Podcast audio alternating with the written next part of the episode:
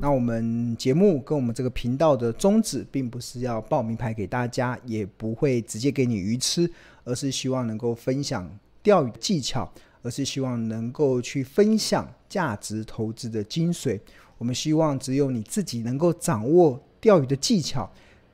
自己能够掌握价值投资的精髓，你才有办法在这个行情的剧烈的波动中更有定见，而不至于陷于看涨说涨、看跌说跌这样子的一个呃氛围中。那最后每个人都能够成为卧虎藏龙的投资高手。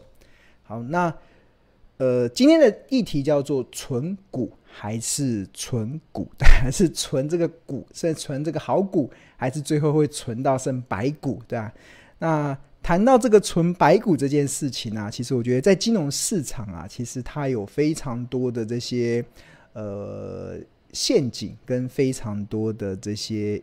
呃会让投资人，会让很多一般的散户最后会存到白股的一些风险。那其中有一个，其实就来自于主力市场的主力啊，其实常常会利用一些散户的一些普遍的心态，然后去达到他呃宰杀散户的目的的，宰杀散户的一个过程的。那所以我今天一呃第二段的第二段的节目，想要跟大家分享的是主力是怎么样炒股的。那这个主力的炒股啊，它基本上有六个步骤。这六个步，主力炒股常常会演变成散户会存到白股的这个过程，所以大家一定要明白这个主力炒股，让你自己可以呃避免未来呈现这样的状况，对吧？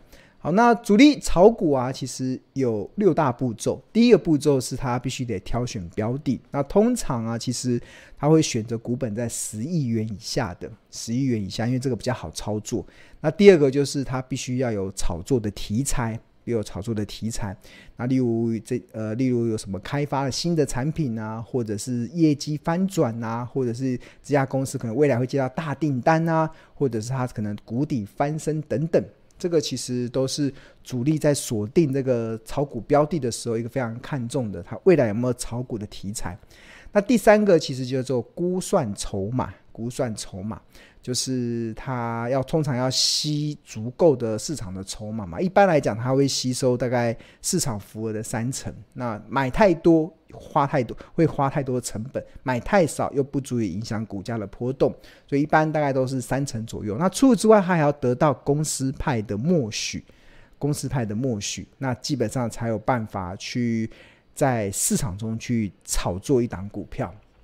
那这是第三个步骤。那第四个步骤也蛮重要，这第四个步骤也是很多投资人会最后会掉入的陷阱，就是主力会去找外围的搭配。这外围的搭配包含了投顾老师，包含了丙种，包含了自营商，甚至连外资，甚至连投信的基金经理人都会加入到这个外围搭配的这个炒作的行列。那最后媒体记者。也是很重要，因为很多时候他透过媒体去放消息，去达到他出货的目的，或者是达到他吃货的目的，那都是透过这些的外围的搭配。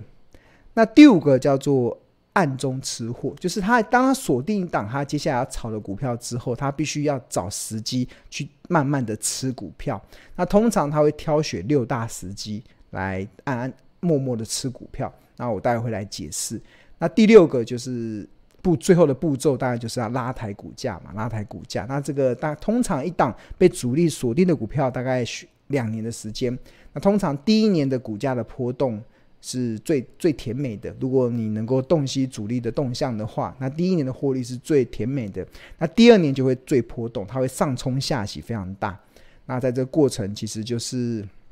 万般拉抬皆是为了出货，这样对，这就是要稍微留意的部分。那谈到主力炒股啊，其实庆农印象蛮深刻的，有一档股票，这档股票呃是四六零九的这个唐风，这唐风它是算是这十几年来其实台湾炒股的经典案例，尤其是主力炒股的经典案例。那为什么会印象深刻？是因为这档我在两千零九年的时候有，呃，那当时的《投家日报》有一连串的发布对他的一个看法跟报告。那那后来这些看法跟报告其实也被市场相中。然后来那时候股价大概只有十几块，大概是八十九块的。然后后来这档股票一路的被主力炒到两百九十九块这样，那这这过程中其实有非常多我们刚才所讲那个主力炒作的那些痕迹。那我想要利用这个案例啊来跟大家来分享。那必最后告诉大家，主力最怕遇到什么？主力最怕遇到什么？因为主力最怕遇到的啊，其实你会很讶异，竟然跟庆农长期所宣导的。投资的方式、投资的策略、投资的定见，其实是不谋而合的。所以我觉得这个透过这个主力炒股的案例，我觉得可以更加深我们价值投资这个门派的这个信念。好，那重新回到这个唐风这个案例啊，唐凤他股本只有五亿，所以符合第一个股本在十亿元以下。那他是做什么？是做小家电。所谓的小家电，其实就是这个呃所谓的。烤箱嘛，所谓的这个搅搅蛋机、打蛋搅蛋机这些、这些、这些小家电，这种小家电，你可以想象，它可以股价可以从二十块涨到两百九十九块嘛。曾经，它曾经有两个月啊，连两两个月内哦，涨了三十五根涨停板，哇，太彪悍了，对吧？两个月涨了三十五根涨停板，对，这是一个非常彪悍的过程。那它。过程中还有非常多的讯息嘛，刚才有提到主力炒股必须得搭配外围嘛，第一个就是要公司派要默许，对啊，所以那时候在股票在涨的时候，公公司其实也发布了一些新闻稿，说，哎，这个有新的产品啊，可能公司下半年会高度的成长啊，那呃事后的结果啦，其实是公司派其实是结合了主力，因为他最后的发展是这这个这个家公司的。前董事长最后被判刑了七年，对啊，被判刑了七年，对啊，就是炒作股票被判刑的七年。这这就是我们刚才所提到的，要主力要炒股，一定要公司派要默许。如果没有公司派默许，其实很难去炒得动这些股票，对啊。OK，那另外还有一个就是外围搭配嘛，媒体记者、投顾老师、基金经理人，对啊，我觉得。这几年，尤其在媒体啊，有在新闻上，要是真的要很注意，就是很多的新闻都不是真的新闻，而是我一直长期在告诉大家，很多的新闻、很多的资讯都是来自于意图想要影响资讯的人身上。那在唐峰这个案例非常的经典，他当时股价在涨的时候啊，就很多的讯息。那其中有一个周刊啊，每一周都每一周都出刊哦。这个周刊它每就是。看似很多新闻，比如说什么，听说今年 EPS 要赚二十块，哇，那时候股价才一百多块，要赚二十块，那那不是飙翻了吗？那甚至他们那些周刊还讲说，是还为股价上看两千块，要让大家共同见证奇迹，对啊。那这个主力甚至他还去买晚报的版面，对啊，买晚报的版面来放消息，所以让很多的散户他真的搞不懂，诶，这个到底是新闻还是广告？因为现在其实很多的媒体，很多的传统的媒体经营越来越辛苦了，所以他们很多时候为了增加收入的来源，所以会在他们原来的版面中去增加一些广告。那这些广告有些时候会被包装成很像新闻，包装成很像新闻。所以大家如果大家会一看的时候还以为这是新闻，所以新闻说哇，这家公司有新的产品，未来业绩会大爆发，然后什么时候你会？你会以为这个是新闻，但是这个不是新闻。很多时候，这个新，比如说这唐凤的例子，它是主力去买广告，安插在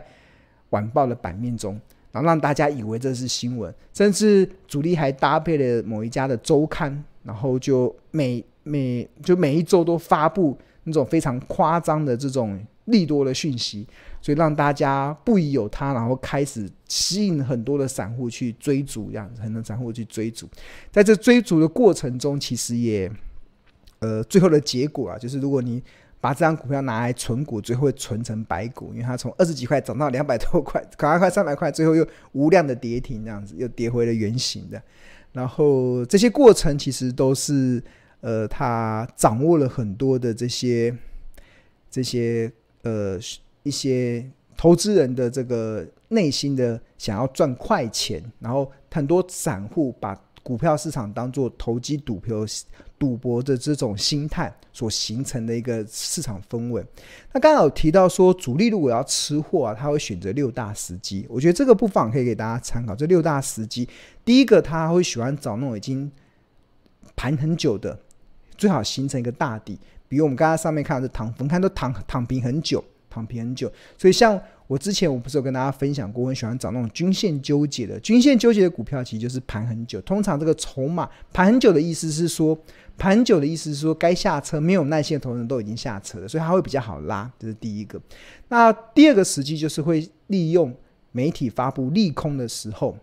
然后去开始吃货，就是就是媒媒体发布利利利空，就是不好的讯息的时候。然后他如果想要锁定一档股票，他会趁这个利空消息出来的时候开始进场去吃货。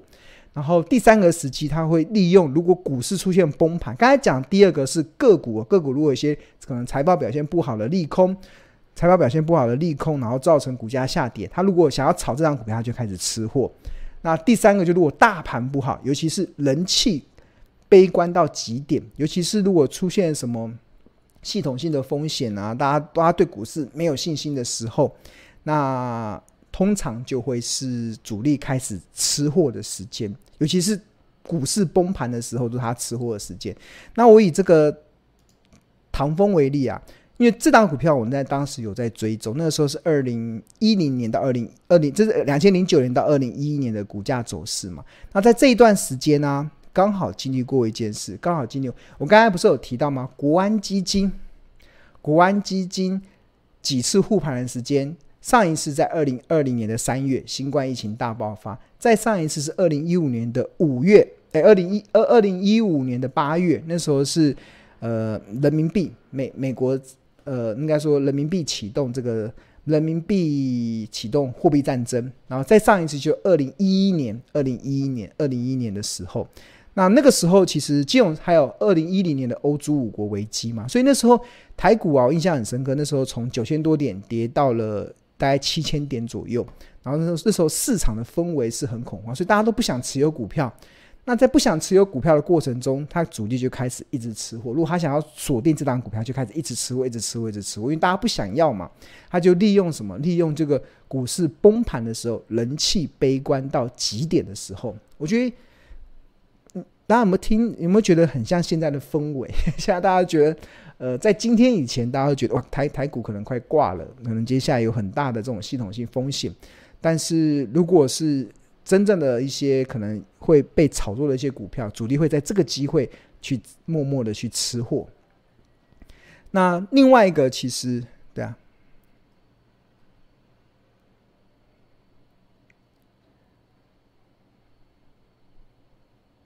对啊，所以它的这这些时机其实都是呃很重要的一些重重要的一个时机点，对啊，所以在这个时机点中，它其实。会慢慢的去吃货，在吃货完成之后，然后就开始去做一些炒作嘛。在炒作的过程中，它就会呃就会形成一个股价比较大幅的一个变动。那今天想要跟大家分享的是，因为刚好前阵子在整理一些资料的时候看到，因为看到一个一个的一个内容啦，我觉得可以分享大家，就是要破解主力做手的不能说的秘密啊，其实有。有几个，第一个就是主力他会想办法让你追高杀低，就是，呃，这也是很多投资人的操作的习性，追高杀低，就是他跌的时候你会害怕嘛，所以你想把股票砍出来；涨的时候你会很贪婪，想要去追股票。那这就是主力很乐见很多的投资人去开始做追高杀低。那第二个就是大家知道很很多人会去看外资的进出嘛。那有些时候主力他会化身为假外资，就是做给你看，就外资一直买，但是其实是假外资。那第三个就是在业绩超好的时候卖你股票，在谷底时抢你股票。就你有没有发现很多股票一卖啊，它就开始涨。就明明看到不好的消息一卖，它然后你把它卖掉，然后主力把股票吃完之后，它就开始涨。然后明明业绩很好，但是你一买它就开始跌，因为它股就开始到货给你这样子。所以这个就是搭配。外围的这些记者就是所形成的一些状况。那第四个就是主力做手的不能说的秘密，其实就是在低档尽尽量的让你恐惧，然后在高档为你兴奋剂，对啊，就是涨的时候就开始锦上添花，跌的时候就开始落井下石，这就，就是一般主力想要吃足够的筹码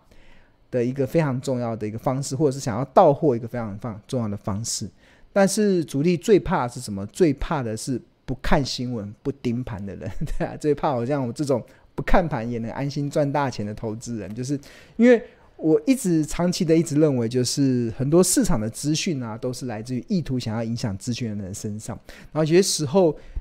利多才会有好的新、有好的消息、有好的利多，才会创造股价上涨的条件啊。那股价上涨是你卖股票的时机。那股票下跌通常会伴随一堆不好的消息，但是因为有一堆不好的消息，才会有让你便宜的好股票让你买。所以我今天想要分享这个主力做手的这个炒股的这，发现怎么看完之后发现，其实跟我长期宣扬的概念其实很像。我不是告诉大家就是要买低卖高吗？就是呃，股票赚钱就是买低卖高，不要追高杀低。那当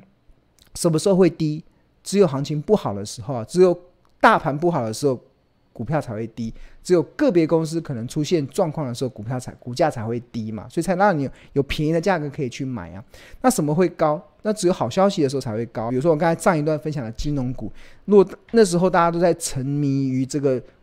呃升息带动金融股获利上升的这个氛围中，哇，大家就开始被喂。兴奋剂，我觉得很好，很好，很好，很好。但是它已经来到了相对昂贵的价格，所以为什么企业价值是非常重要？你要有定见，那自然而然会对这股价的波动才会更加的了然于胸。你只有对企业价值能够掌握，你才能对股价的波动更加的了然于胸，而不至于在低档的时候反而在恐惧，在高档的时候在兴奋。那就是很多的主力所创造出来的陷阱，就是要让你做这些事情，对啊。让你永远在那边追高杀低，然后，所以这个就是今天分享的一些内容了。那那刚好提到这个主力这部分呢、因为我后来有去跟大家来报告，就是我们这个标股金 APP 里面呢、除了有非常完整的财报分析的内容之外，那我们这这一年来，我们不断的一直在强化所谓筹码分析的功能。那筹码分析它不止分析。外资不喜分析投信，其实它某一些地方某某某些的这个分析的功能，它是可以去让你去洞悉主力或者是市场大户他们的一些动向。那我觉得今天也可以跟大家来分享这个的一个功能，对啊。好，OK，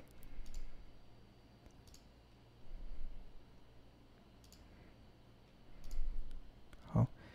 那目前。大家现在目前看到这个画面是标股基金 APP 的这个画面嘛？然后，二零二二年的七月十三号，大盘是涨了三百多点，收在一四三二四。那这个下面有大盘自选、龙选、筛选、主笔跟设定。那在自选的部分，我今天分享几档，就是最近有观察到的主力的加码股。那也可以在中间可以跟大家来。介绍一下这个标股基金的筹码功能要怎么去使用。那最近其实，在整理一些台股在这一波大跌的过程中，有哪一些股票是法人在买进，然后主力也在买进的标的？那这边有几档标的提供给大家参考。一档是一二一六的统一，这是做食品的；然后还有四九七九的华星光，这是做光通讯设备的。那另外还有二二零六的三洋工业，这是做汽机车零组件。另外，二一零六的建大，这个是做轮胎的，对。那另外还有这个二六二零六的飞捷，这是做工业电脑的。那这个主力要去哪里看呢、啊？以统一来讲，统一这么大股本，主力会买吗？对，我只能说大户在买，大户在买。我们点进去啊，你看，这就是标股金 A P 的画面，里面有即时量价分析、K 线、财务、法人、筹码、大股东、河流图。刚才金融股的部分，我们教大家去看河流图。那在里面的功能中，大家有没有看到这边还有一个主力，有个主力哈。你点进去主力之后，那这边就会呈现。大家有没有看到这个是今七月十三号，在七月十三号以前，大家有没有看到这个主力啊？它连续的在买超。那这个主在标股金 APP 里面所定义的主力，其实就是前当天前十五大的分点，我们会把它称之为主力，称之为主力，就是你的主力要有钱嘛，对啊，前十五大的分点就可以看得出来。那你看到它这前十五大的分券商的分点，它在七月十二号以前统一就一直买，一直买，那我们看到七月十二号买了一一千五百张，七月十二又买了一千四，就一路都买买买买买买买买买，对啊，买买买。然后这这里面就。呃，加速差就是这个加速差是越少越好，越少越好。那至于这五日的筹码度，就是越集中越好，就是五天这五天来前十五大的分点占总成交量的比重。比如说像像这个七月十三号了，这个五日筹码集中度是十七点九，就是过去这五天前十五大的这个分点占。总成交量的比重是十七点九，所以一换言之，一百张里面有十七点九张是这十五十五大的券商、十五大的分点买的，这样，那越多越好嘛，越多越好。那如果是二十日呢？二二十日的筹码集中度就是过去二十天，过去二十天前十五大的分点，他们买的张数有多少？那二十点六，就一百张里面有二十二十张是前十五大分点买的，那越集中越好。所以你看到近期的这个。呃，统一的股价其实就相对的强势哦，相对的强势。你们看这波大盘这样跌，但是统一的股价也是默默的从六十三块一度的回到七十块这地方。要七十块这地方，就是主力他们会想要买，大户会想要买，一定有他看到他的理由。那这个理由我们姑且不论，因为我们先跟大家介绍的是筹码分析的功能。那我们就从筹码分析去洞悉，你可能可以去去去选择股票的方向。因为有一句话叫做“跟着蜜蜂走，跟着蜜蜂避蜜蜂走，你会找到花粉；但如果你跟着苍蝇走，你只会找到厕所。”对。那呃，那筹码分析的功能，其实我们像标股基金 APP 里面内建的非内建的非常多筹码分析的功能，就是要帮助大家去找到蜜蜂，因为你跟着蜜蜂走，你可以找到花粉。那至于那个花粉，一定有一些基本面的理由。那食品股当然有，呃，我先前有在呃在讲食品产业的时候有提提提过一个概念，就是食品公司一定是涨价受惠股，它初期会因为呃，成本上升压缩了获利，但它最后一定会涨回来调，调高获利这样。那如果大家有兴趣，可以回头看先前的一些网络上的影片。那庆隆有针对这个食品公司做了一些分析，从财报的角度去跟大家讲为什么它会是涨价受惠股。好，那除了统一之外，我们来看这一档四九七九的华星光。这是做光通讯的，因为这家公司我有拜访过他的董事长，他的董事长以前的创办人是台湾的光纤教父，对啊，做光纤的教父。那所以我看到，哎，他最近也引起了青龙的一些兴兴趣。然后一样，这边有即时量价分析嘛，然后看一下主力主力。那这边这边大部分的主力都是红的嘛，都在买都在买。然后它的集中度。集中度，然后二二十五日的五日的筹码的集中度，然后二十日筹码的集中度的分布的状况，然后呃，华星光最近的股价，你看也是涨得很凶哦，从原本的六月六月时候是十七块，现在已经涨到二十九块，完全不像大盘在跌的样子，对，它就是涨一波上去。那在这个这个主力里面啊，主力。主力的这个内容啊，其实它我觉得更可以让我们注意的，其实是分点分点，你可以去找那个分点。那在这个分就是赢家分点，就是我们过去常讲的赢家分点在什么地方？因为很多时候主力的进出会在某一个分点，某一个分点只是比如说呃元大证券哈，元大证券是一个很大的券商，但是它有在不同的地方有分点，比如说它可能在台南有分点，高雄有分点，花莲有分点，新竹有分点，桃园有分点。那那某一些大户、某些主力，他基本上会习惯在某一个分点进出，所以如果你能抓到那个大户是在哪一个分点进出，那你就可以知道现在这个大户这个主力他是在买股票还是在卖股票。对，那这个找分点这个地方，我们从标股金 APP 里面会放在这个筹码，放在筹码这里。它筹码，那这边可以统计一日、两日、二日、四日。那我用看近二十天，近二十天。或近六十天，好，近六十天，我们来看近六十天华星光哪一个的分点买的是不止最多，要最便宜，就是买的多不一定是厉害，买的多只代表他有钱嘛。比如说统一，这是统一证券的三三重分行分点，它在过去六十日。他买了一千七百三十六张，那成本是二十六点二，嗯，他可能只是有钱而已。那兆丰大同过去过去六十天买了一千七百张，成本在二十六点五二，好像还好。我们看这个均价，我们除了这个量之外，我们还，当我们看到 Top 十五就是主力，我们会选前十五大的分点的进出来作为这个主力的判断的依据。那当然，这个均价蛮重要的，我会去找均价比较低的。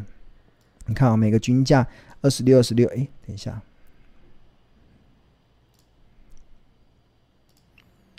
刚看到这个筹码，这里这个六十日重新回来，这六十日，然后均价二十六、二十六、二十二。哎，这边有一个，那我们看到均价在二十点三九，这个很明显的比大家都便宜。这你看统一三重买在二十六，然后但是。这家分点竟然是买的二十点三角，是最便宜。那这家是哪一家分点？台银新竹，台湾银行的新竹分点。诶，华星光，我记得我去拜访的时候，我是在新竹拜访他们董事长的。诶，就是他们在地的分点哦，对啊。那这个就有意思了，所以这个分点可能就会是华星光的主力分点，但是这个主力有可能是公司，也有可能是市场大户，有可能是法人，或者是公司老板本身，我根本不知道。但是就是指的是有钱人这样子，对。那我们就可以点进去这个台银新新竹，这叫台银新竹去看，哇，很明显，你看它这个下面这是红色嘛，它就这边。这边躺平的时候就一直买，一直买，一直买。这边一直买，一直买，一直买。有没有看到？它就一直买，一直买，一直买，买。就是刚刚有提到说，主力的操作喜欢在完成大底的时候开始去买股票，就是最好躺平不动，他一直买，一直买，一直买，一直买，一直买，一直买，一直买。啊，这边就一直买，一直买，就开始吃货。然后涨上去的时候，涨上去的时候，这边有一天大量，不知道可能看一下这天有没有什么新闻，搞不好什么新闻出来，他就开始把他的股票倒出来。不过因为他现在库存还有了，所以应该。这一天好像到了几张？这天到了，这天有到了七十四张嘛，也还好，对啊。然后这边这边都持续在买进，所以就可以看出来他买买进的一些状况，对啊。所以这个就是他这边有到，所以你就可以去观察这个。如果以这家公司来讲，就可以观察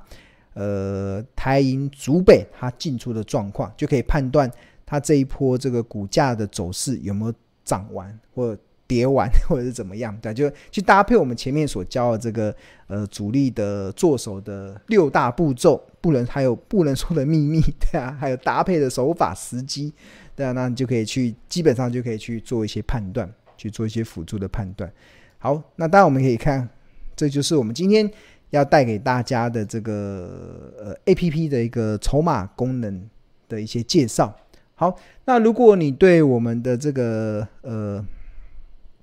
APP 有兴趣的话，其实我们有两个方案。第一个是月费方案，是一个月一二八零元，你知道月付一二八零元，你不止可以拥有市场唯一的财报 AI 的 APP，那甚至我们在筹码的功能，我们也可以，我我们自己工程师还有我们的小编使用，都认为已经是目前市场最强大的一款。在筹码上功能的一款 APP，所以它不止财报的功能很强，甚至在筹码的功能也是非常的强大。那这个呃这些内容其实就等着大家去发掘。那这月费的方案，那如果那庆隆是更推荐年费的方案，你只要一年缴一万两千八，你除了可以使用一年的标股金 APP 之外，那另外还可以上二十五堂财报的课程。那我们最新的课程预计在七月二十五号会开课，那由我们的专业的助教一天一堂，一天一堂你去慢慢教大家，让投即使你是投资的新手，也可以很快的入手。那即使你是投资的老手，你也可以透过不断上课的过程中，不断去强化、去精进你对于一些财报分析的一些基本的了解。那教你怎么去看毛利率啊，教你怎么看存货周转率啊，教你怎么看合约负债啊，教你怎么看资本支出等等，一共二十五堂课。那这二十五堂课有附讲义，也有重点字卡，那还有这个专属的赖群，就会有一起上课同学的一起切磋。那到期之后优惠续订价是八百八十块，那也比这个月订一个月订的一二八零元还要便宜许多，所以诚挚的推荐给大家。好，那如果你对我们的商品有什么想要进一步的了解，也可以先扫描这个 QR code，先加入这个免费的赖群。我们里面都有专业的助教还有一些客服可以回答你一些相关的一些讯息。那另外，这个免费的赖群也是庆龙唯一认同可以成立的，那他可以享受到第一手的股市资讯跟市场赢家的观点。